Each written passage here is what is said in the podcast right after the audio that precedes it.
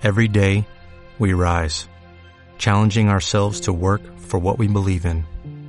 At U.S. Border Patrol, protecting our borders is more than a job, it's a calling. Agents answer the call, working together to keep our country and communities safe. If you're ready for a new mission, join U.S. Border Patrol and go beyond.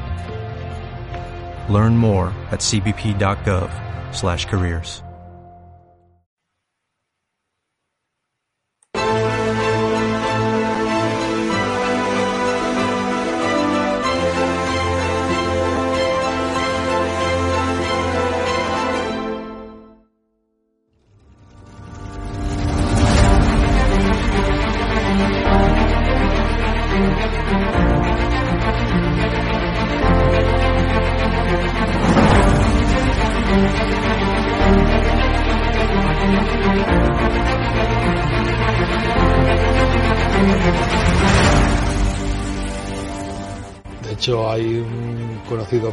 con un canal en YouTube que los programas sobre Galapagar eran día sí, día también.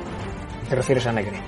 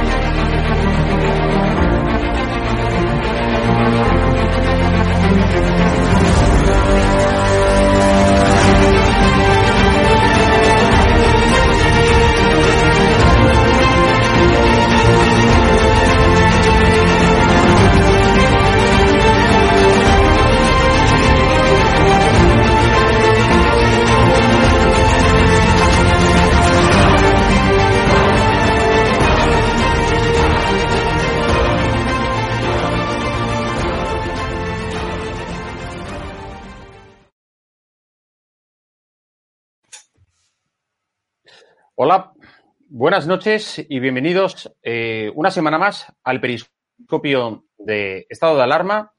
Os saluda eh, Jorge Mestre. En primer lugar, quiero mm, compartir con vosotros las felicitaciones por, por, estas Navidades. Navidades que, bueno, pues todos estamos celebrando de una forma mm, diferente.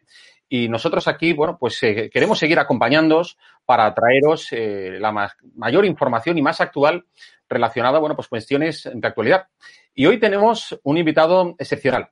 Él es Gustavo Tobar, venezolano, escritor, director y activista defensor de los eh, derechos humanos. Eh, Gustavo, muy buenas, ¿cómo estás? Muy bien, Jorge, ¿cómo estás? Agradecido por la oportunidad de exponer un poco el drama venezolano. La verdad es que mm, es muy interesante eh, tu trayectoria y yo primero que nada me gustaría que, que nos dijeras por qué te gusta que describirte y definirte como activista cuando eso se trata de un sustantivo, de una palabra que tú y yo comentábamos antes de empezar el programa, como, un, como digo, una palabra asociada siempre a la izquierda. Cuando uno habla de activistas, siempre habla de activistas de izquierda, de extrema izquierda, etcétera. Sin embargo, las personas que, de bien, que creen, bueno, pues en la, bueno, pues en la democracia, derechos humanos, etcétera, bueno, pues el término activismo eh, ha adquirido en los últimos tiempos un, una, una, connotación un tanto peyorativa, ¿verdad? Sí, no, no, un tanto, mucho. Sin embargo, yo pienso que la palabra activista eh, representa lo más virtuoso del ciudadano eh, en el siglo XXI. Es el hombre que lucha por unos ideales o la mujer que lucha por unos ideales. Es la persona que eh, dedica su vida a, transformar positivamente a las sociedades y lo hace sacrificando a la familia, sacrificándose a sí mismo, esforzándose porque, porque en realidad este, esta gran lucha permanente y perenne contra el mal eh, cese. ¿no? Entonces yo creo que como todo la izquierda, eh, y más que la izquierda, porque hay izquierda que que ha mostrado de alguna manera ser responsable, yo diría que el comunismo y el socialismo, eh, como figuras políticas, como ideologías, eh, lo usurpan todo, Jorge, todo. Usurpan la democracia, usurpan la economía, usurpan el lenguaje, usurpan los ideales.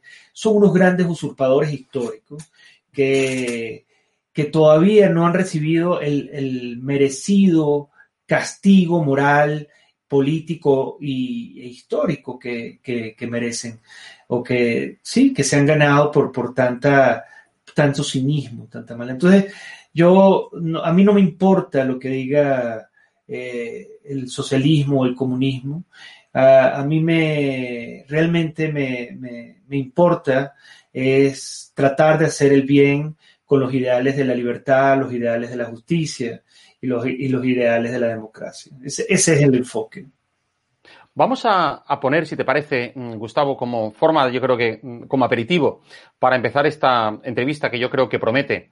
Y, de hecho, bueno, pues ya invito a todos nuestros espectadores, que son muchos, eh, que os suméis a vuestros comentarios, que vamos a ir comentando aquí. Alguna pregunta que le queráis plantear a Gustavo Tobar, que está en estos momentos en México DF, ¿no? No me equivoco. Sí, en la Ciudad de México, en este exilio. la Ciudad de México, que es ahora. A ver, te comento, eh, si las cosas siguen así en España, muchos seremos los desterrados.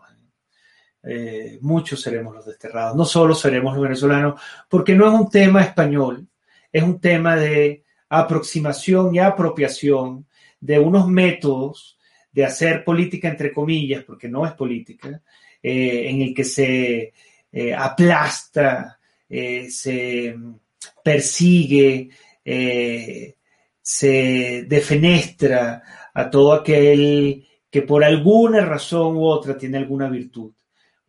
y la virtud principal es amar un país. Entonces eso en España ustedes, si, si las cosas siguen así, pronto lo verán. Ojalá que no. Me parece, me parece preocupante y desde luego muy sugerente para la conversación que vamos a mantener. Vamos a ver esos primeros minutos de cómo son el documental eh, de Gustavo Tobar que se llama Chavismo, la peste mm, del siglo XXI. Vamos, vamos dentro. Desde los orígenes de la civilización, el peor enemigo del hombre ha sido el hombre. No se ha conocido epidemia o catástrofe natural que haya causado tanta ruina y muerte como la que nos hemos causado los hombres a nosotros mismos. Las guerras, las tiranías y las dictaduras son las cicatrices humanas más vergonzosas de la historia de la civilización. Venezuela el país más rico de América Latina, vive una desconcertante transformación política y social a partir de 1992. Un carismático caudillo militar fue el protagonista de este tiempo. Yo dificulto que hoy en verdad haya en Venezuela una persona que se acueste con hambre nos hemos dejado entrampar en caracterizar a los sistemas políticos por lo que dice el caudillo. No debe haber pobreza en Venezuela. Y para ello yo sigo comprometiendo mi vida. Nunca he visto un país que, que colapse completamente. Colapse desde el punto de vista económico, colapse desde el punto de vista social, colapse desde el punto de vista político, colapse en las instituciones. Tenemos que llegar a cero miseria, a cero pobreza en los próximos años. No es fácil es haber arrasado a uno de los países más ricos del mundo. Los indicadores de salud. Bueno, vean, ustedes los cambios, pues esto es lo nuevo. Esto es lo nuevo. Se coloca Venezuela en el país con más inseguridad, con más homicidios, con más inflación. Somos la primera potencia petrolera de este mundo. Tenemos la reserva de petróleo más grande. En Venezuela hay petróleo para 200 años.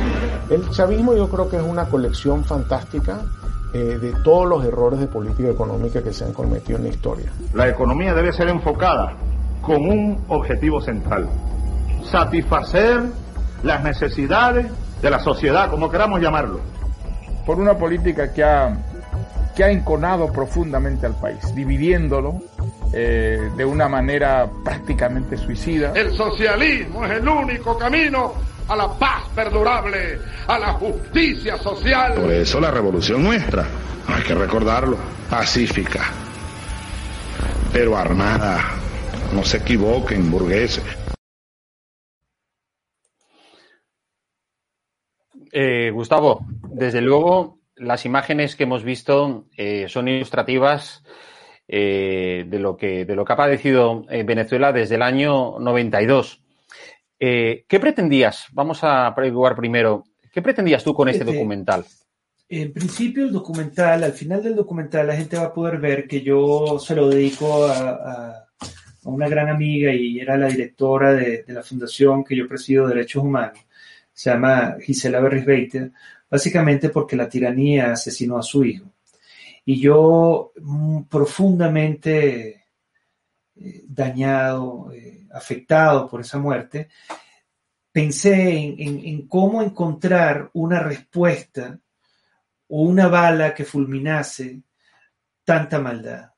Y ahí surgió la idea de crear un documento audiovisual que expusiera al mundo, que sensibilizara al mundo y lo hiciera consciente del horror que Venezuela ha padecido durante estos 20 años. Entonces yo intentaba en 90 minutos, que ese era el gran reto, intentaba sensibilizar y generar conciencia en el mundo para que supieran lo que estaba pasando en Venezuela, pero además para que estuviesen alertas, muy alertas, de que ese horror, esa peste del siglo XXI, que, conocemos como el chavismo no afectase a sus propias naciones.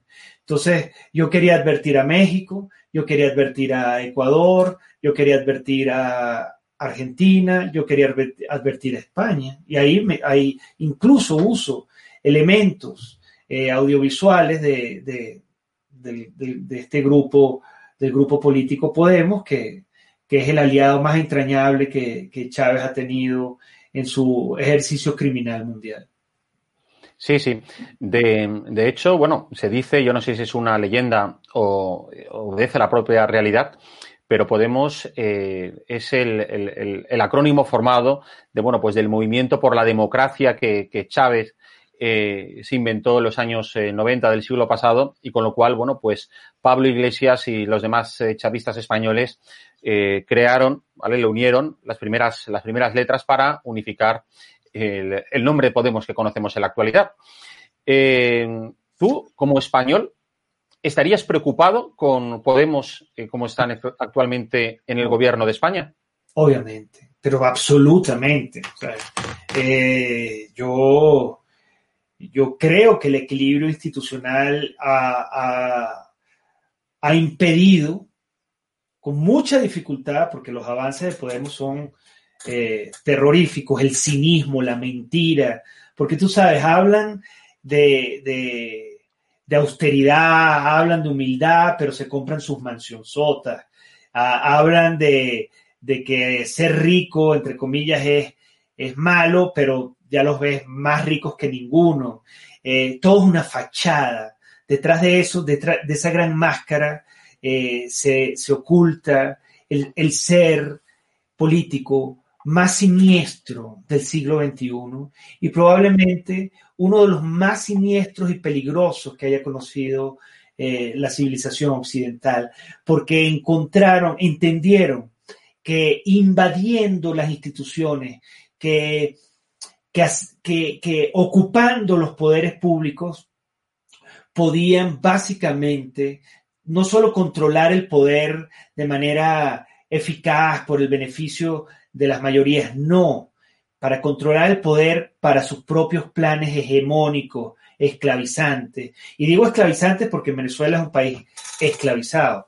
Y, los países que se han visto penetrados por la peste chavista van en esa dirección. Ustedes tienen dos años en este, en este gobierno y ustedes han visto todas las vicisitudes. Eh, y, no obstante eso, tienen el equilibrio de que, de que no están solos, que el PSOE de alguna manera está, pese a que ya está secuestrado por, por ese grupo parlamentario, porque si no, no estaría en el poder, eh, el PSOE ha hecho, ha intentado de manera muy flaca y débil eh, mantener un equilibrio, pero ya España, sin duda, o sea, yo por eso lo uso, uso referencia en el documental, porque yo, ve, yo veía hacia dónde, hacia dónde iba España con, este, con estos personajes, además financiados eh, por, por, el chavismo, eh, como se sabe. ¿Por qué? ¿Por qué es tan importante? Porque España representaría el primer ingreso de la peste chavista en Europa. Y ahí sí, eh, este fenómeno eh, de control, de criminalidad, de, incluso de riqueza, porque básicamente lo que buscan es la riqueza, es lo único que buscan, eh, va a llegar a Europa e ir permeando desde Europa en otras, en otras democracias, como por ejemplo la italiana. Sí, sí, no, eso, eso me parece terrible. Es que además lo curioso es que, por ejemplo, en Venezuela, cuando da su primer golpe de Estado Hugo Chávez, resulta que lo hace frente al gobierno de Carlos Andrés Pérez, que era socialista. De hecho, Carlos Andrés Pérez era vicepresidente de la Internacional Socialista hacia hasta, creo que estuvo gobernando hasta el 93, si no me equivoco, ¿verdad? Eh, pues hasta el año 92, creo que con eh, en la época de Willy Brandt, el alemán, fue vicepresidente. Es decir, que al final es la izquierda frente a la izquierda, un poco parecido a lo que ha pasado en España, es decir, tenemos a un gobierno de cohabitación entre socialistas, ¿no? Es decir, eh, los llamados socialdemócratas y el comunismo del siglo XXI en la fórmula de, Podemos y que, eh, y que, bueno, pues que en el caso de Venezuela dieron un golpe de Estado. Aquí, sin embargo, bueno, pues Pedro Sánchez los ha metido dentro, dentro del gobierno y eso que eh, yo no sé si tú recordás, recordarás una frase famosa que dijo eh, Pedro Sánchez, el líder socialista y presidente del gobierno, en verano del año 2019, del año pasado, antes de las elecciones, que, decía que gobernar con Pablo Iglesias, con Podemos, eh, le quitaría el sueño eh, cada noche. Y sin embargo, ahí, ahí los tenemos, un año y pico después, bueno, pues felices los, los dos de estar, eh, bueno, pues pegados al poder mientras van erosionando, ¿verdad?, las, las instituciones aquí en España. Y yo te quería preguntar, esa cohabitación, ¿verdad? Es decir, se produjo eh, precisamente en Venezuela entre, bueno, pues entre la socialdemocracia que representaba Carlos Andrés Pérez y, digamos, y, la izquierda más radical que representaba entonces Hugo Chávez, ¿verdad? Hugo Chávez aglutinó no solo a la izquierda más radical, yo, fíjate, en defensa de Carlos Andrés Pérez, eh, sin duda él era un socialdemócrata, sin duda formaba parte de, la Internacional Socialista, pero las políticas de su segundo gobierno, que es el que en el que Carlos, que, en el que Hugo Chávez, al que Hugo Chávez traiciona eh, desde el, y da golpes de Estado asesinos, matando a centenares de venezolanos, a miles de venezolanos.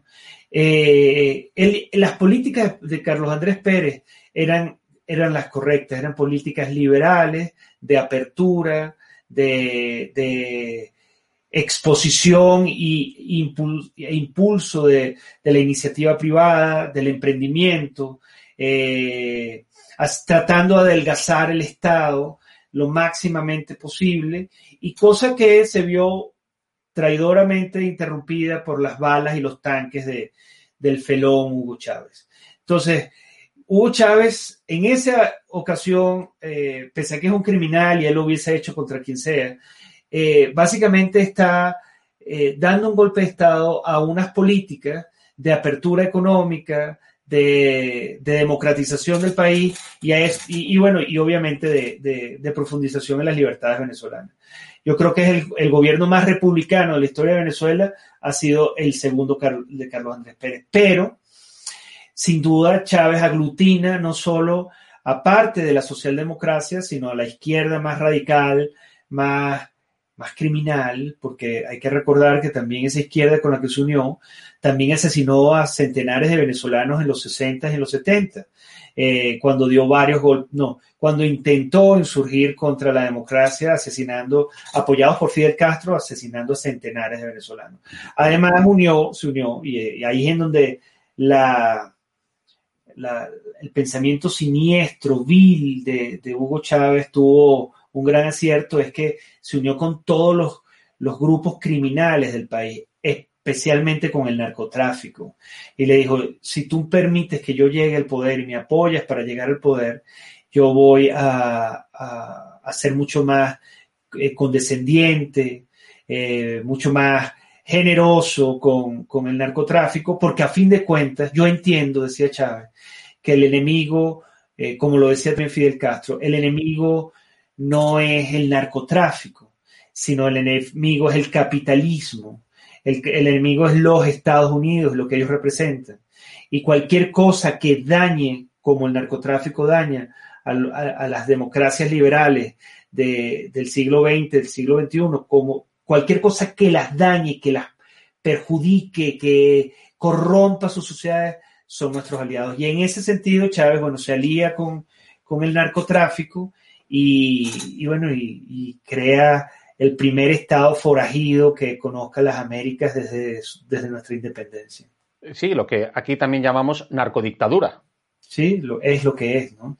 Porque además eh, rigen las fuerzas y, la, y los métodos del narcotráfico. O sea, el gran sueño de Pablo Emilio Escobar Gaviria se hace realidad de Venezuela. El gran sueño del narcotraficante más, más ilustre de, de la historia, eh, que era llegar al poder y desde el poder hacer lo que les diera la, gana, secuestrar, eh, robar, confiscar, eh, y así hacer, hacer, hacer su negocio del narcotráfico más grande, yo te puedo garantizar, te puedo garantizar que mientras el, el, la peste chavista ha existido y ha tenido vínculos con España, te lo puedo garantizar, el narcotráfico en España ha crecido. Te lo puedo garantizar. No sé las cifras, pero te lo puedo garantizar. Eh, pues, y te explico. Es un, es un, dato, es un dato que, del que mmm, no es que no se haya hablado, es que la gente yo creo que lo, descono lo desconoce en general. Es que te explico por qué. Porque los grandes financistas encubiertos, eh, tras bambalinas, eh, de, de, este, de estos grupos chavistas son el crimen organizado y específicamente el narcotráfico. Entonces, detrás de ellos siempre hay una bolsa negra proveniente del narcotráfico de dinero para hacer sus campañas, para hacer sus, las cosas que, que siempre han hecho. Entonces, eso es lo delicado. Y después hay un paso adelante en el tema de, de la vinculación del comunismo con el narcotráfico, que es, es una idea original de la Unión Soviética que Cuba recibe y Fidel Castro la, la, activa en, en, América Latina. Pero hay, hay, hay, hay un punto eh, que es que una vez que el comunismo y el narcotráfico se unen, luego se unen con otro elemento que tiene el enemigo común, que es la democracia occidental, la democracia liberal y representativa, como la conocemos, que es el terrorismo islámico. Entonces Chávez, que es un, insisto, un criminal, una mente criminal, eh, con muchas habilidades para hacer daño, une al comunismo, al terrorismo y al narcotráfico en una tarea que intentará, bajo cualquier aspecto, acabar con la civilización occidental como la entendemos, este, acabar con los Estados Unidos, acabar con Europa. Eh, eso es eso es lo que traen, porque ellos sin duda alguna piensan que son sus enemigos, tú sabes, en todas estas falacias que ellos permanentemente se crean, ¿no? Los enemigos del comunismo, básicamente el, el enemigo del comunismo es la, la, civilización occidental, eres tú, la camisa que usas, es la, la, cultura como la conocemos, la sociedad como la conocemos, los restaurantes, todo controlado por ellos. No, y de hecho, por ejemplo, eh, yo no sé si tú eres conocedor de ello, pero bueno, eh, el líder de Podemos, eh, el líder chavista en España, eh, Pablo Iglesias, durante años ha estado haciendo un programa financiado por, por Irán. ¿Vale? Ah, no, no, fíjate, no, no, no, sabía el detalle, pero obvio. Es que, ¿sabes? Bueno, lo sé, pues la investigación a nosotros nos llevó a unas conclusiones muy dramáticas. Eh, claro, en el caso nuestro nosotros hablamos de esa relación con Venezuela, eh, pero España tiene que estar muy alerta, muy alerta. Y a eso escarben un poco más y ahí vas a encontrar sin duda alguna narcotráfico. Pero es curioso porque, fíjate, en los tribunales españoles eh, todavía no hay ninguna sentencia que, bueno, ni pronunciamiento de los jueces eh, bueno, pues en cuanto a esa financiación, por ejemplo, claro, es decir, un señor que se compra eh, un chalet eh, de 600.000 euros y, digamos, le conceden un préstamo y lo va pagando, digamos, con regularidad con su sueldo, el de su, suyo y el de, el de su mujer, eh, digamos, sueldos públicos, pues bueno, pues a ver, que sí, que están bien, pero, pero en fin, que digamos, dicho chalet se lo compró antes incluso de que su mujer tuviese, eh, fuese ministra y él fuese vicepresidente de gobierno, es decir, porque de eso ya hace, pues cosa de dos o tres años. Entonces es muy sospechoso en la procedencia de ese dinero. Ha habido informaciones periodísticas que hablan efectivamente de pagos a través de paraísos fiscales, pero nunca han sido determinantes. Entonces es, eh, bueno, pues aquí la connivencia entre ciertos jueces o la falta, no sé, es decir, ese entramado eh, societario, en fin, ¿cómo paga, cómo paga eh, Venezuela verdaderamente, el régimen chavista? Eh, ¿Cómo paga a, digamos, a todos sus eh, voceros que tiene pues actualmente en España? Porque podemos hablar de iglesias, pero podemos hablar también de Juan Carlos Monedero o podemos hablar también más un poco después de, Rodríguez Zapatero, del el expresidente de España. ¿Cómo realiza normalmente la financiación de toda esa gente que, bueno, pues que se dedica a blanquear el régimen? Bueno, eh, los métodos no los conozco, pero tú ya has señalado algunos, obviamente a través de paraísos fiscales. En el caso de, del expresidente Zapatero es una vergüenza pública, nacional, eh, internacional e histórica. Eh, la manera como él encubre, eh, apoya, fortalece al régimen más criminal que ha conocido las Américas desde su fundación. Eh, los otros dos, eh, bueno, son personajillos que intentan, bueno, como Chávez en su momento lo fue, que intentarán bajo cualquier aspecto presidir el poder que ya está muy cercano, porque depende, el gobierno actual depende de, infinitamente de ellos, eh, pese a que son la escoria, el lumpen reconocido de la sociedad y, que cada día pierden más votos, el, PSOE, eh, el Partido Socialista Español, tuvo la, bueno, más que, más que el partido, yo diría que Sánchez tuvo la, la pésima eh, idea de que para llegar al poder tenía que aliarse con, no solo con estos, estos eh, comunistas amparados por, por el terrorismo internacional, sino con todas las bandas separatistas de, de España que intentan acabar de, de con, con, una idea, una de las ideas más gloriosas también de la historia del hombre y de la historia de la civilización, que es la España, ¿no? tal como la conocemos. Yo esto lo advertí eh, cuando empecé, hace mucho tiempo, antes del 2018, y lo escribí uh -huh.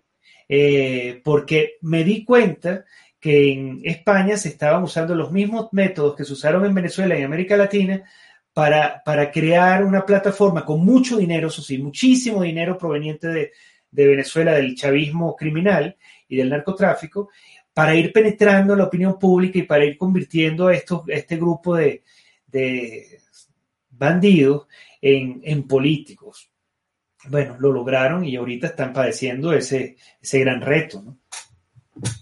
Sí, sí, pues es, es, terrible. Eh, Gustavo, y tú como conocedor de cuáles fueron los pasos del chavismo para, digamos, lograr su implantación en Venezuela, ¿cuáles fueron, digamos, los procedimientos, las diferentes fases por las que pasó, digamos, dijo, dicho régimen hasta llegar a la actualidad? Bueno, eh, previo al poder, eh, hubo una gran penetración de Fidel Castro en la dirigencia política y, eh, y, esta dirigencia política se introdujo en lo que es hoy el partido político más importante de Venezuela, que es el, el, sector militar, eh, que es un partido político que defiende sus ideas con las armas, es un partido político que a quien le hace oposición lo pisotea, lo encarcela, lo asesina, eh, y la izquierda el comunismo y el socialismo en Venezuela entendieron que conquistando al, al, sector militar, ellos iban a poder eh, penetrar con mucha más eh, desfachatez en el, en el, en el manejo del gobierno y del Estado. Entonces, la izquierda entra en el sector militar, conquistan a Chávez y a un grupo de militares más, este, obviamente muchos de ellos vinculados con el narcotráfico, desde que estaban, desde que eran representantes del sector militar, cuando estaban oficiantes, estos señores dan un golpe de Estado muy responsablemente, inexplicablemente. Lo perdona un fundador de la democracia, expresidente Rafael Caldera, perdona a esos delincuentes, esos asesinos en serie, y permite incluso que se postulen, imagínate tú. Charles Mason mató a 49 personas y fue condenado a entonces, 200 vidas en prisión. Hugo Chávez ha matado a 1.500 personas. Y este Rafael Caldera, expresidente de Venezuela y fundador de la democracia, no solo lo exculpa, le permite postularse a la candidatura presidencial. Y obviamente, con el dinero del narcotráfico, en ese momento todavía no estaba el, terrorismo islámico, obviamente este, es financiada su campaña, ganan voluntades, ganan voluntades y, Chávez, que sin duda era un hombre carismático, llega al poder.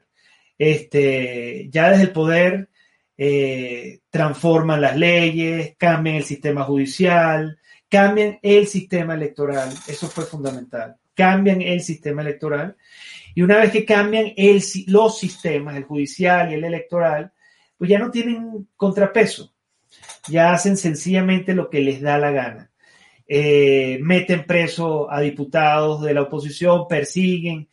se, genera ya lo que, lo que a todas luces debió haberse interpretado cuando se le dejó salir.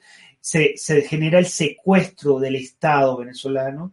Y bueno, y ahora este, se les da, se les ponen, se ponen en sus manos de unos criminales asesinos el destino de un país. Y bueno, por eso el país está en ruina, viviendo viviendo la crisis más dramática que, cualquier país de Hispanoamérica haya vivido en su historia.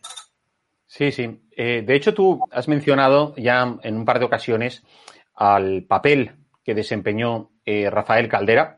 Vamos a, recordar a nuestros espectadores que Rafael Caldera fue justo el presidente antes de la llegada de, Chávez al poder en, a finales de, de los 90 y él, bueno, pues era un personaje, un líder político de la, vamos a decir, de la derecha, ¿no? Eh, que estuvo gobernando Venezuela, una persona, pues. perdón que te corrija un segundo. Llegó al poder con la izquierda. Exactamente lo de Sánchez. Él se alía con el comunismo y con el socialismo para poder alcanzar el poder. Eh, exactamente lo de Sánchez. Claro, no desde el poder, pero se une, bueno, no, es lo mismo, porque se une con, los factores más comunistas y socialistas del país, los más radicales, para acceder al poder igual que Sánchez, ¿no? Eh, y comete esta atrocidad que, es darle la oportunidad a esta, a esta, te digo, manada de asesinos para que, para que llegaran al poder. ¿no? yo lo que quería destacar es que, a ver, Rafael Caldera, que era un líder de entonces de la derecha venezolana, bueno, pues eh, comete, digamos, uno de los grandes errores que, normalmente pues comete no solo la derecha venezolana, sino también la derecha eh, española, europea, que es siempre la condescendencia con el de enfrente. Es decir, pensando que, bueno, pues que no sé, practicando, practicando un poco lo que se dice la, caridad cristiana y pensando que, bueno, pues que en el fondo es un buen chico, eh, no hará, volverá, digamos, de nuevo, pues a, comportarse, le servirá de lección haber estado, eh, pues aunque sea, aunque sea 24 horas entre rejas, pero que luego, ¿qué pasa? Que cuando sueltas a la bestia, ¿verdad? La bestia, bueno, pues, eh, vamos, se desata y te, y te, y te ataca, ¿no? Es decir, es como meter, bueno, pues al, lobo en el corral. Y, y, es lo que, lo que ocurrió y lo que aquí en España, bueno, pues nos pasa, que todavía, pues, eh, en, en, muchos momentos de, nuestro, de nuestra historia de la democracia, bueno, pues la, la, derecha siempre ha sido, pues, muy condescendiente y siempre mirando mucho, pues, bueno, pues que todo lo que se haga sea para el bien, ¿eh? De, de, la izquierda, que no se enfaden, que no se enojen, y luego, bueno, cuando llega la izquierda al poder, es que, vamos, no es despiadada, no tiene ningún tipo de reparo en ofender ni sentimientos, ni principios, ni valores, ni, ni vamos, ni lo que es, lo que significa la Constitución, etcétera, ¿verdad? Lo curioso, lo curioso es que todavía en condiciones muy adversas de persecución, de insulto, de ignominia, de, de, falta del respeto, incluso en esas condiciones siguen tratando de quedar bien con sus captores, con sus secuestradores, con sus verdugos. Eso es, eh, es algo que ojalá eh, se interprete como tiene que ser interpretado, como bien señalas, y se combata con la fuerza que tiene que ser compartido. Son unos criminales. Lo que quieren es el poder para, para pervertir las instituciones y permanecer eh, para siempre en, el poder. Entonces, ¿cómo, les dan esas oportunidades increíbles? Increíble. De hecho, como tú estás bien diciendo, para perpetuarse siempre en el poder. Aquí en España, hace poco, eh, Iglesias le, dijo, bueno, pues al líder eh, de la oposición, a, Pablo Casado, que, se olvidara de que la derecha no iba a volver a sentarse en el Consejo de Ministros de, España, lo cual, bueno, pues para cualquier eh, español de bien, cualquier demócrata, pues se pone uno en alerta diciendo, bueno, ¿qué, mm, digamos, qué agenda tendrá este sujeto en la cabeza para, bueno, para impedir que la oposición, la oposición democrática pueda volver al gobierno? Tiene un modelo. El modelo es el de Hugo Chávez. Chávez aplastó a la competencia política, aplastó a, la empresa privada, a los empresarios, aplastó o intentó aplastar a la iglesia, aplastó a los medios de comunicación y así va en escalada. Obviamente, los primeros, las primeras víctimas son los políticos, porque los políticos no cuentan con el afecto unánime de una sociedad y así ellos van menoscabando las bases de un país democrático, de una democracia republicana, gradualmente, invisiblemente en algunas ocasiones, para en un momento dado ya menoscabado todo, hacerse de ello y bueno, y causar el daño que causan en, donde se presentan o en donde están, Bolivia, Venezuela, Nicaragua, imagínate tú. Grandes aliados de Podemos también. Sí, sí, no, además, has dicho antes un tema y ahora lo, habías vuelto a reiterar, de los, los, pasos dados en la agenda chavista, que fueron precisamente, bueno, pues perseguir a la oposición. yo creo que en el caso del Partido Popular, bueno, pues lo que ha buscado siempre eh, los socialcomunistas con, con, Pablo Iglesias desde Podemos es, bueno, pues eh, que, la derecha eh, siga dividida y que, bueno, pues acercar el Partido Popular a posiciones más, más digamos, alejadas de Vox. Creo que dentro de su hoja de ruta pasa, pues de aquí a un tiempo, intentar eh, buscar algún motivo para eh, llevar a cabo la ilegalización de Vox, cosa que solo se podrá conseguir con una reforma del Poder Judicial en la que están también inmersos y que de momento está parada por la, por la oposición de la Unión Europea, que es como dicen nuestros, eh, vamos, nuestros espectadores esta noche, que menos mal que España está en la Unión Europea, porque si no, digamos, el chavismo ya sería una auténtica realidad en España con el, con, con el presidente Sánchez eh, al frente, ¿verdad? Eh, la reforma, bueno, del Poder Judicial, la, digamos, el, el, famoso Ministerio de la Verdad para perseguir a los medios críticos, a los medios que quieren de alguna manera, pues en, en nuestro país todavía combatir la, propaganda oficial. Eh, y bueno, y también, bueno, pues reformando leyes educativas para, para, bueno, para imponer su dogma y cómo no, bueno, pues también eh, crear pues esa revolución mm, silenciosa. Hace poco aprobaron mm, la ley de la, de la eutanasia también. Es decir, al final son una bomba detrás de otra, de tal forma que, bueno, pues que la gente se sienta tan abrumada por esa cantidad ingente, ¿verdad? De, de, de, propaganda, de cosas que van sacando, que no tienes forma de, porque son demasiadas las bombas, como digo, que están, que están cayendo. Ojalá España entienda, y en ese sentido, también adeptos a, al, PSOE, ojalá España entienda que la pelea no es contra la derecha, sino es, contra el ser humano. La pelea no es contra una visión política o económica de cómo desarrollar un gobierno, no. La política es contra la democracia liberal, contra todas las conquistas de la, de la ilustración, contra todas las conquistas de Montesquieu, Rousseau, eh, de los grandes pensadores de, la, de, la, democracia representativa, como la estamos conociendo. Es, es, un atentado mortal, mortal, contra lo que hoy somos, contra, eh, déjame tratar de hacer una reflexión sobre lo que la, las maravillas que, España me presenta.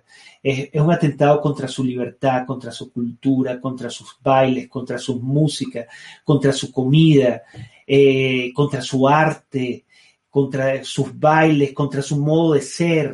Eh, porque en Venezuela ya lo regularon y ya lo, conquistaron. En Nicaragua, que es el país más, más chavista que hay, Después de Venezuela, lo mismo. Bolivia, exactamente lo mismo. En los otros países ha, sido la sociedad, incluso en el caso de Brasil, por ejemplo, contra Lula y Dilma, fue su propia gente la que dijo, no, no, no, basta de cinismo, basta de este descaro de, decirnos a nosotros que, que no podemos acceder a una vivienda cuando tú te estás comprando un chalet o cuando estás viajando o estás eh, incurriendo en unos gastos tan excesivos. Basta. Entonces en Brasil hubo un parado contra Lula y así ha habido lugares en donde, en Ecuador contra Correa, en donde la sociedad ha puesto un freno. Porque ha entendido, ha entendido que la pelea no es contra unas ideas ni contra una visión política o económica de, de cómo gobernar. La pelea es contra la cultura, cambiarla. Y así la eutanasia y todo el cambio de la monarquía democrática, todo eso, todo es su gran, eh, eh, su, gran lucha es contra el estado de las cosas, sea lo que sea que ellos vayan a lograr una vez derrumbándola y destruyéndola. No les interesa nada, solo les interesa llegar al poder y mantenerse ahí de manera perenne. Ese es el cinismo. Y es, insisto, una herencia de la Unión Soviética. Es como que si estos son pequeños hijos de, de, Trotsky, de Stalin, de, Lenin y de toda esa manada de criminales históricos que hicieron tanto daño y ahí están, siguiendo causando daños con sus métodos. Sí, sí, es terrible. ¿Y cómo describirías el día de hoy eh, en Venezuela? No. Apocalíptico. Eh, es bíblico el horror. Eh, y además el contraste. Yo creo que desde las 10 plagas de Egipto, eh, por eso yo uso un poco la metáfora de la peste. No había conocido la, América, la América Latina, obviamente en África sí, en la misma Europa, con la presencia del nazismo.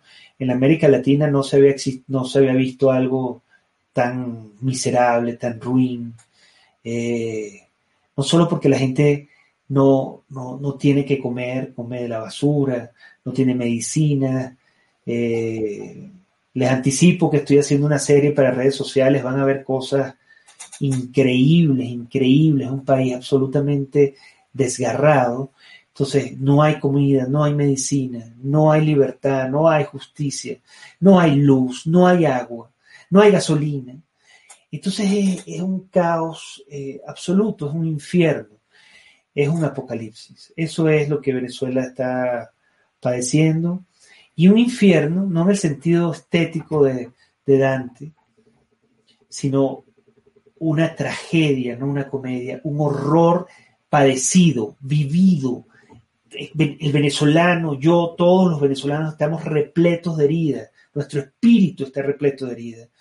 Y, y, en la consecuencia de eso, de ese horror, es casi 6 millones de venezolanos, el 20% del país, 20% del país huye en las condiciones más inhumanas, miserables que se puedan imaginar, caminando como si se fueran caminando desde España hasta, qué sé yo, hasta Finlandia o más, no, mucho más. Entonces, es algo que no tiene nombre. Eh, los venezolanos en el exterior, bueno, ustedes lo están viviendo en España, viven condiciones muy difíciles, sobre todo en América Latina, porque el, el emigrante venezolano que va a España es un emigrante profesional, pese a las dificultades y ser ingeniero o arquitecto o doctor no le garantiza un trabajo, sino que tienen que, eh, bueno, ser taxistas, vendedores de, mercancías, qué sé yo. La emigración de venezolanos hacia América Latina es muy pobre, muy pobre, y camina estos largos trayectos solo con la idea de ganarse el pan.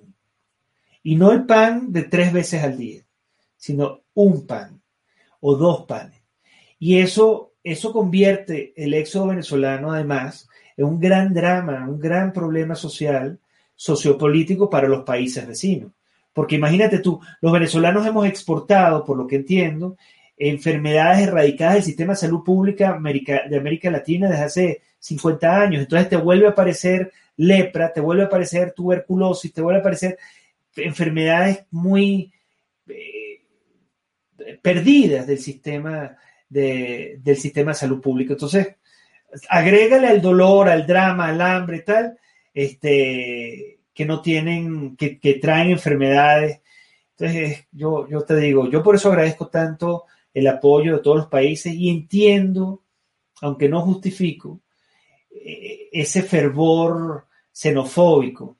Ojalá, yo creo que si los países de América Latina, lo más fácil sería ponernos todos de acuerdo, erradicar, derrocar a la dictadura chavista en Venezuela, va a salir mucho más barato, menos problemático, mucho más humano, este, que este horror que está viviendo Colombia, Brasil, Ecuador, Perú, eh, Bolivia, con el, con el, con el éxodo venezolano. Eh, has dicho cosas muy interesantes y que me gustaría eh, que tocáramos, porque, por ejemplo, estabas hablando ahora de acabar con el chavismo. ¿De qué manera, es decir, eh, propones tú, sugieres que lo acabamos derrocando? ¿Una intervención militar promovida desde los Estados Unidos por iniciativa del, del propio pueblo venezolano? ¿O la, digamos, el teatro propuesto por Zapatero de esa mesa de diálogo al que yo me gustaría también referir, porque vamos a ver, yo creo que tú no te puedes sentar a dialogar con quien es el criminal y autor de millones, de, bueno, de cientos de miles de muertes en Venezuela. O sea, ponerte a negociar.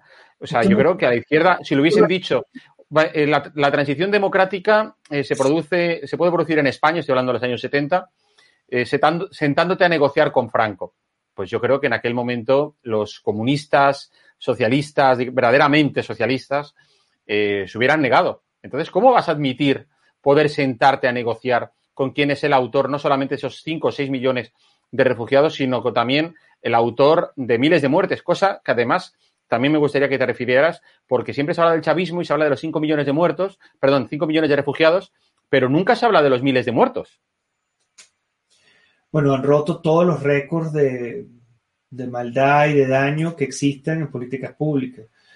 Eh, hablamos casi de, de 300.000 muertos, en, no, muchos más, en, el periodo chavista con armas de fuego. Eh, 300.000, 320.000 muertos. Tenemos la inflación más grande de la historia de América Latina.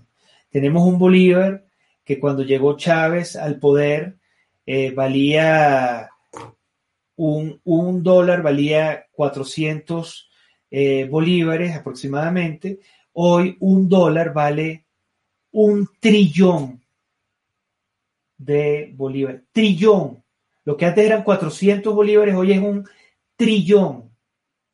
No sé si puedan, pongan los números para que entiendan la devaluación. Hoy un venezolano recibe como salario mínimo menos de un dólar, menos de un dólar al mes. Ese es el salario mínimo del venezolano. Entonces, ¿cómo salir de eso? ¿Cómo salir de eso?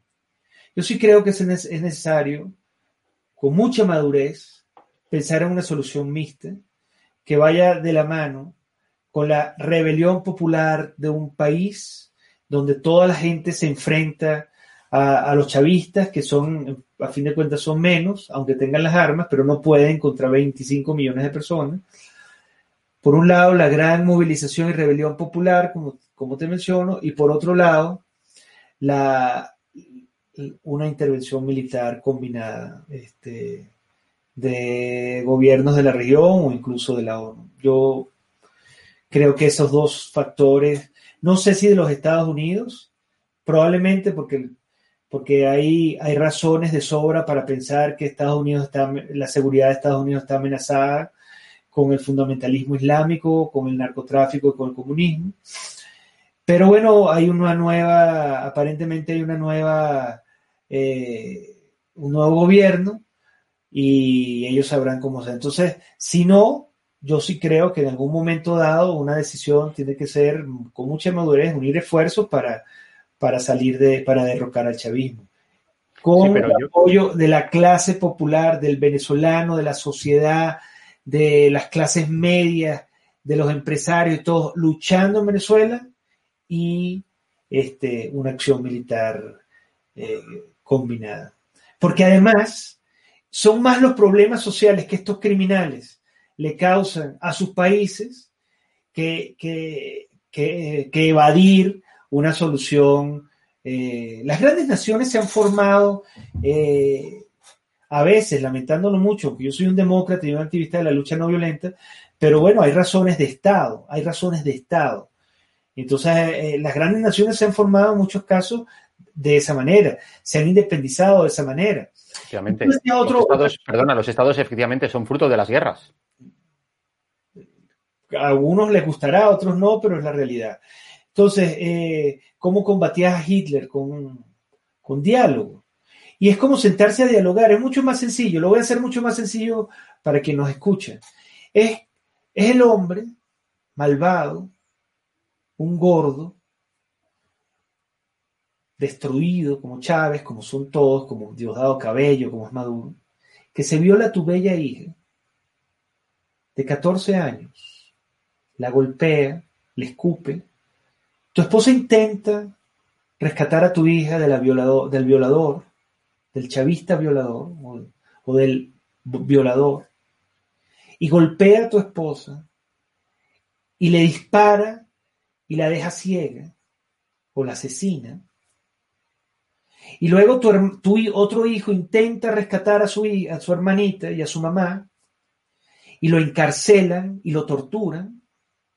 Y luego tú, pintado por el cínico, irresponsable, y sin duda criminal de Zapatero, eres convidado a sentarte en la mesa con quien violó a tu hija, con quien asesinó a tu esposa y con quien torturó a tu hijo.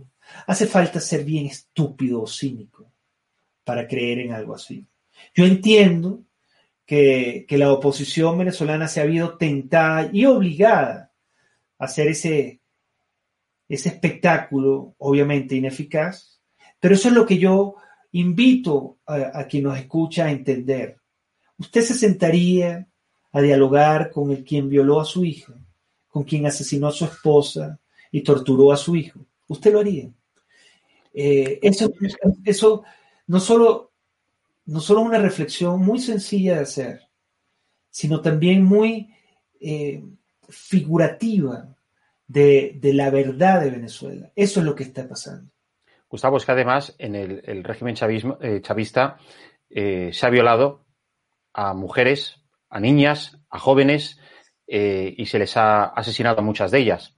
Es decir, que no solamente es una metáfora, es sugerente para pensar, sino que además es una realidad. Una realidad. Y ahí tienes al general Baduela, el mejor amigo de Hugo Chávez, a sus dos hijos lo han torturado, a su hija la han humillado, a él lo han encarcelado. Tienen cientos de ejemplos, cientos de ejemplos. Eh, es un régimen despiadado y todo aquel que se combine con ese régimen es exactamente lo mismo. Son unos despiadados, crueles, obviamente criminales. Creo que Leopoldo López lo dijo en alguna entrevista en estos días. Para mí es eso, Podemos. Son cómplices de un gran crimen histórico, son unos cínicos. Eh, lo que es increíble, lo que es increíble, eh, ahora hablas, por ejemplo, mencionas a Leopoldo López. Eh, Leopoldo López, como sabes, está aquí ahora en suelo, en suelo español. eh, cuando, cuando llegó a los pocos días, se reunió con el presidente del gobierno y fíjate tú, es decir, uno puede estar más de acuerdo o menos de acuerdo con lo que representa Leopoldo López. Me da igual, pero Leopoldo López es otro activista, es el líder de la oposición, es un defensor de los derechos humanos y la democracia en Venezuela y fue, digamos, recibido por el presidente del gobierno Sánchez, no en la Moncloa, donde, lógicamente, una persona, pues oye, no sé, yo creo que a, Martin Luther King lo, hubiese recibido Pedro Sánchez si a día de hoy viviese, lo hubiese recibido allí, en la Moncloa. O quien dice Martin Luther King piensa también, no sé, la Madre Teresa de Calcuta, o puedes pensar también en, decenas de defensores de, derechos humanos que ha conocido la, la, o Nelson Mandela. Pero él, sin embargo, se fue a la sede del Partido Socialista a recibirlo, no en la sede del gobierno que representa a todos los españoles. ¿Eso a ti qué te parece? A mí me parece un auténtico, una auténtica ofensa a los demócratas y a los venezolanos. Como ya lo vivimos con Caldera y el secuestro que sufrió, eh, lo, lo, que sientes es piedad, lo que sientes es compasión, porque está secuestrado. Eh, el presidente español, lamentándolo mucho, está secuestrado por los peores enemigos de España los tiene sentados en una mesa con un solo objetivo, mantenerse en el poder. Yo, yo no quiero hacer juicios críticos porque también yo le agradezco a, Sánchez el que haya, igual que el presidente Rajoy, este, que haya recibido tanto venezolano y les haya ha sido tan condescendiente con nuestra lucha y ha sido tan crítico con el chavismo, él, pero entiendo piadosamente que está secuestrado. Es, terrible escuchar esas palabras. Pero bueno. ¿Cómo juzgas a un secuestrado? ¿Cómo? ¿Qué le dices? Ahí el acto heroico de él sería entender que su secuestro le está causando un terrible daño a su nación y decir, hasta aquí llegué, hasta aquí llegó esto. Espero, honestamente, que la ambición no lo enseguezca de modo que le impida ver que estos criminales lo son en serio y que lo único que van a causar es un gran daño, un gran retroceso en una de las naciones más extraordinarias, más admiradas y más queridas de la, civilización occidental como es España, la nación de Quevedo, bueno, en fin, del Bosco, de Rivera, de Picasso, de Dalí. Dios, no, no lo pierdan, no lo pierdan, no, no, entienden el problema. Pero ojalá esto sirva, esta hora sirva para, para hacerles entender eh, eh, en, una pizca, diminuta medida, el, terrible daño que los acecha. Ojalá. Eh, Gustavo, la gente pregunta, ¿y crees que Juan Guaidó es la solución? Mira, yo creo que Juan Guaidó está haciendo una lucha inaudita. Muchos errores ha cometido, porque también está asociado con, con muchas, bueno, no voy a ser tan crítico, pero digamos, sus sociedades no son las más nobles, eh, pero él ha luchado, ha arriesgado, está sacrificando todo, está cada día empujando más, desafiando más, llevando al límite sus principios de lucha y su lucha. Este, yo no sé, no creo que sea una solución de un solo hombre. De verdad no lo creo. Sí creo que lo que él está haciendo merece ser cuidado, merece ser protegido y merece ser fortalecido porque él es el hombre que 60 o 50 naciones del mundo, 50 países del mundo considera como el representante legítimo de la oposición. Él es el último de los hombres, de los políticos, legitimado por el voto popular. O sea, él representa todos los principios de la democracia occidental tal cual la entendemos. Entonces, yo sí creo, no creo que sea la solución, creo que es un instrumento un mecanismo que unido a la, a la, fortaleza de la, sociedad civil, del pueblo, del poder popular reclamando, desafiando, rebelándose, unido a una gran alianza eh, internacional de fuerzas militares, de fuerzas estadales, militares, tienen que combinarse para salir del peor daño que ha conocido América Latina desde 1810. Eh, eh, es serio lo que digo, pero, pero creo que ya es hora de pensar con madurez y, y hacer una visión como tú acabas de señalar, una visión eh, ni siquiera profunda de lo que es la historia de la humanidad y la civilización. Las grandes conquistas, las grandes naciones, tal cual las, eh, eh, las entendemos hoy, nación-estado, comerciales, se han realizado a veces, lamentándolo mucho, no, a veces no, en la mayoría de las ocasiones con el uso de la fuerza, porque siempre hay, un, hay uno, un poderoso que intenta evitar que, que, que tú llegues, que la democracia, que, la gente llegue al poder. Sí, no, la verdad es que eh, yo creo que lo que tú planteas es una cuestión analizar, pero a mí me cuesta creer, por ejemplo, que en el caso de las Naciones Unidas eh, haya voluntad. Tú sabes que esto al final depende del Consejo de Seguridad y por las relaciones, por ejemplo, que mantiene el régimen chavista con Rusia o incluso con China, pues que tanto uno país como el otro puedan consentir una operación de, vamos, de, los cascos azules de intervenir desde las Naciones Unidas. Eh, tampoco lo veo. Tampoco lo veo. Es muy este, complicado. Lo veo muy complicado y bueno, lamentándolo mucho también las Naciones Unidas y muchas instituciones públicas internacionales están secuestradas, así como el gobierno de España está secuestrada también por el, por el comunismo. Entonces, eh, es una lucha muy compleja, muy, muy compleja, eh, agotadora, eh, triste, pero que hay que dar y, a nosotros nos ha tocado darla y la vamos a dar, la vamos a seguir dando.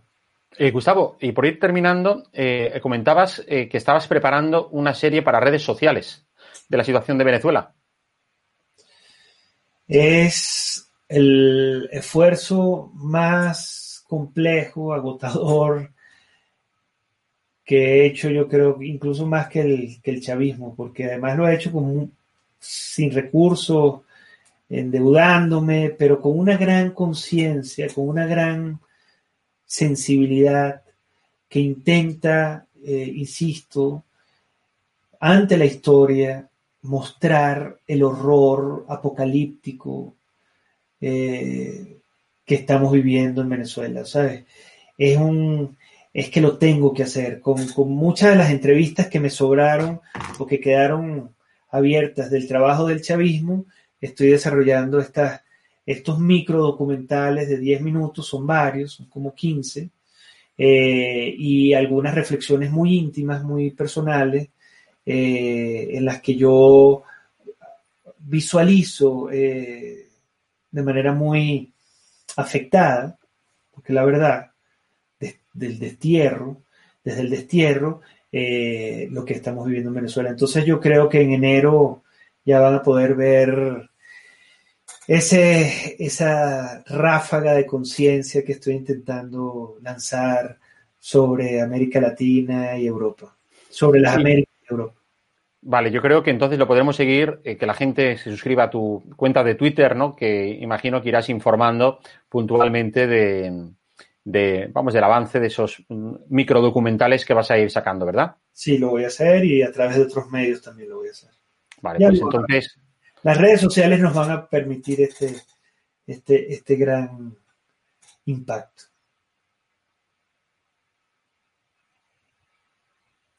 a través de, como vemos aquí, la cuenta de Twitter eh, de Gustavo, eh, arroba tobar con, doble R, ¿correcto? Sí, así es.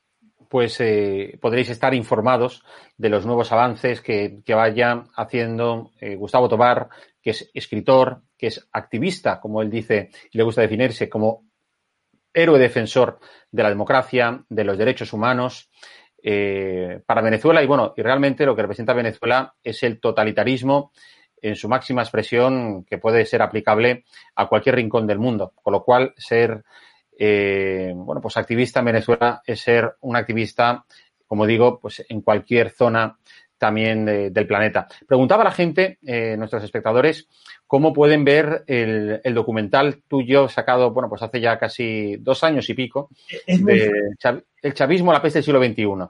El chavismo, la peste del siglo XXI es muy fácil. Ponen el nombre chavismo, la peste del siglo XXI en Google y lo van a encontrar en YouTube.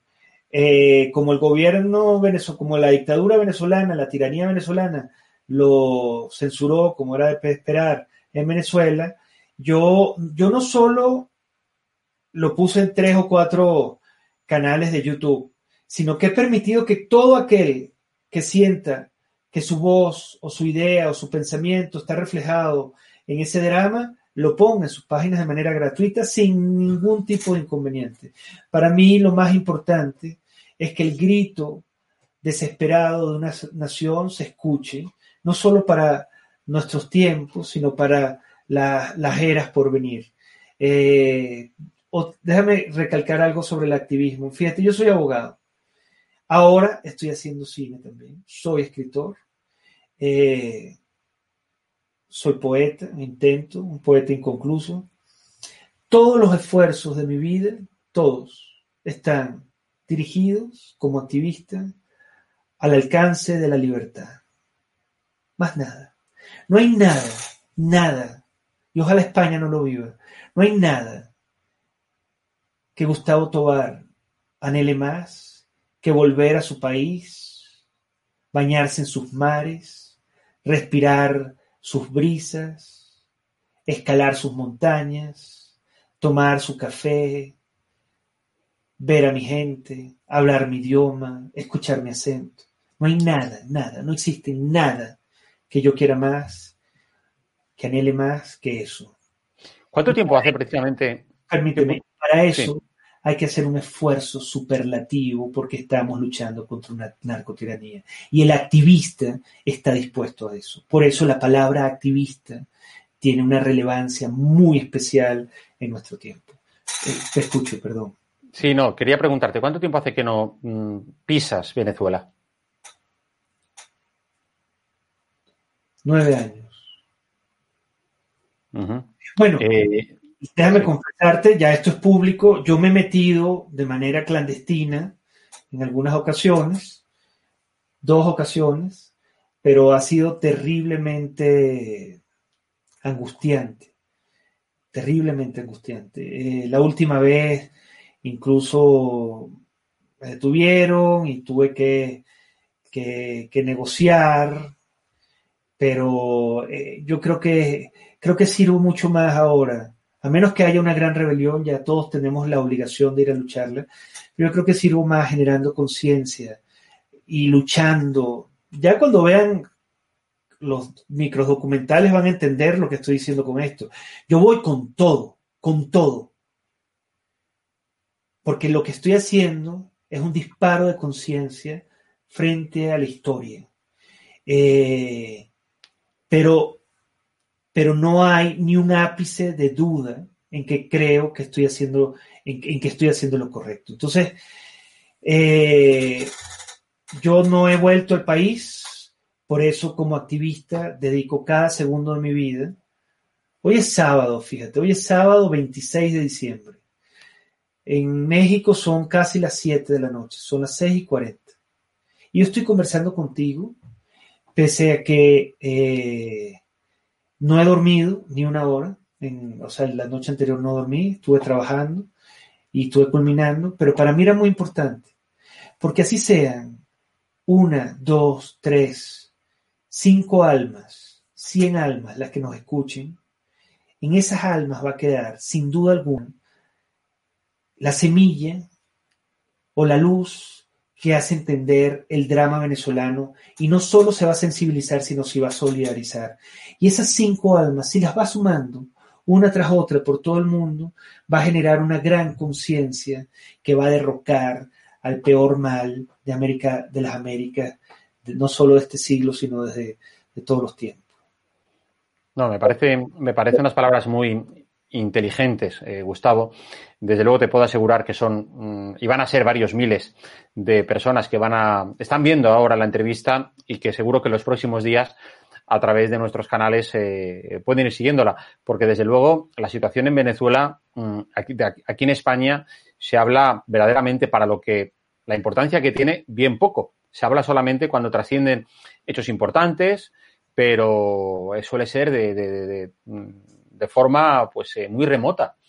Para ser un país con el que tenemos esos lazos históricos y culturales y cuyo régimen lleva, como tú bien has dicho, asesinados más de 300.000 personas, pues lo cierto es como, bueno, pues para estar hablando de Venezuela día a día, pues como se ha hablado y se sigue hablando en muchas ocasiones de países como Siria.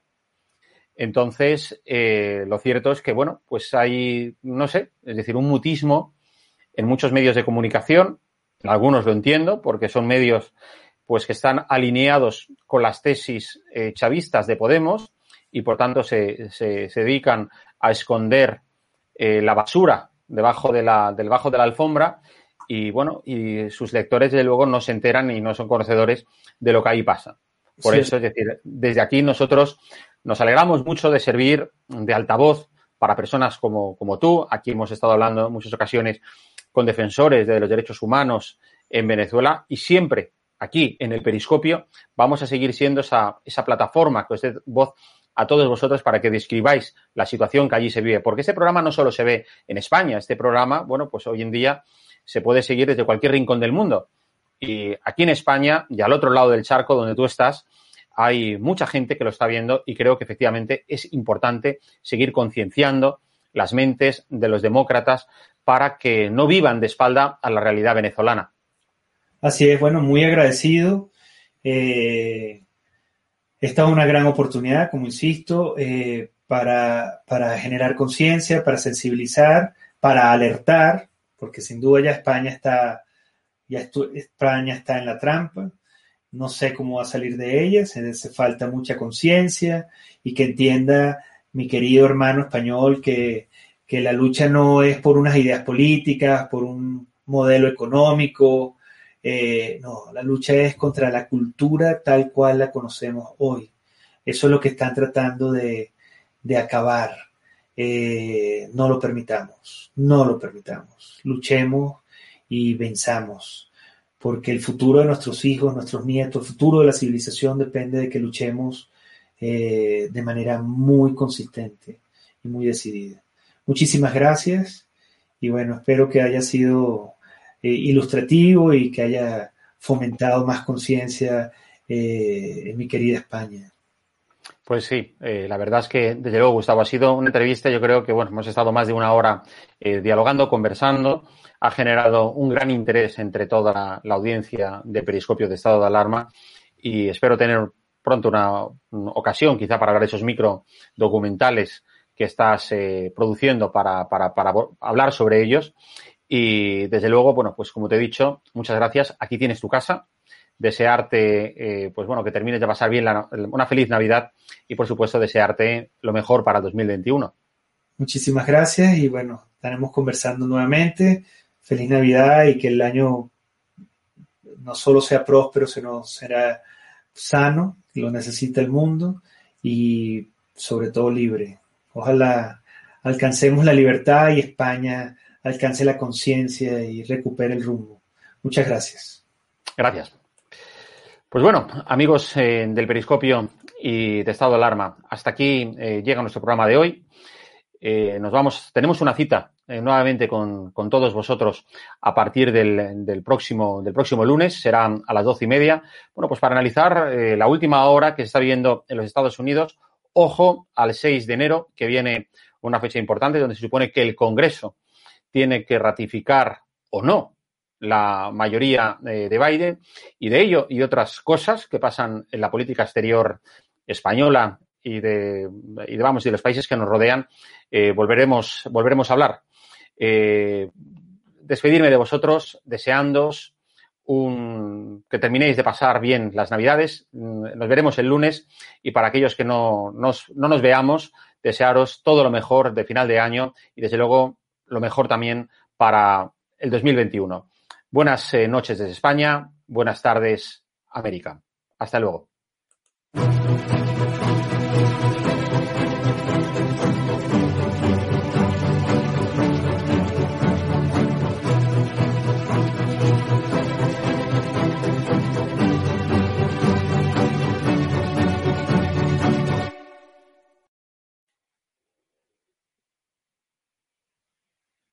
Y otra de las líneas de trabajo es también eh, eh, minimizar ese, ese clima contrario a la gestión de crisis por parte del, gobierno.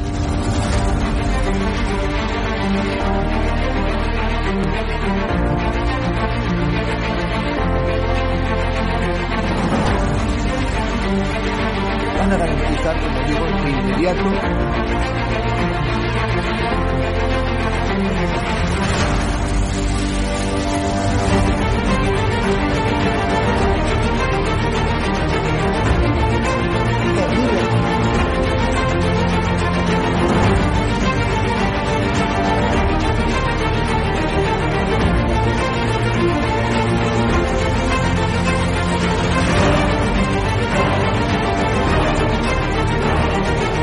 se trata de limitar la libertad de expresión, pero sí se trata de limitar el que se puedan vehicular falsedades a través de los medios de comunicación que hoy son los periódicos, las radios, las televisiones y también las plataformas digitales.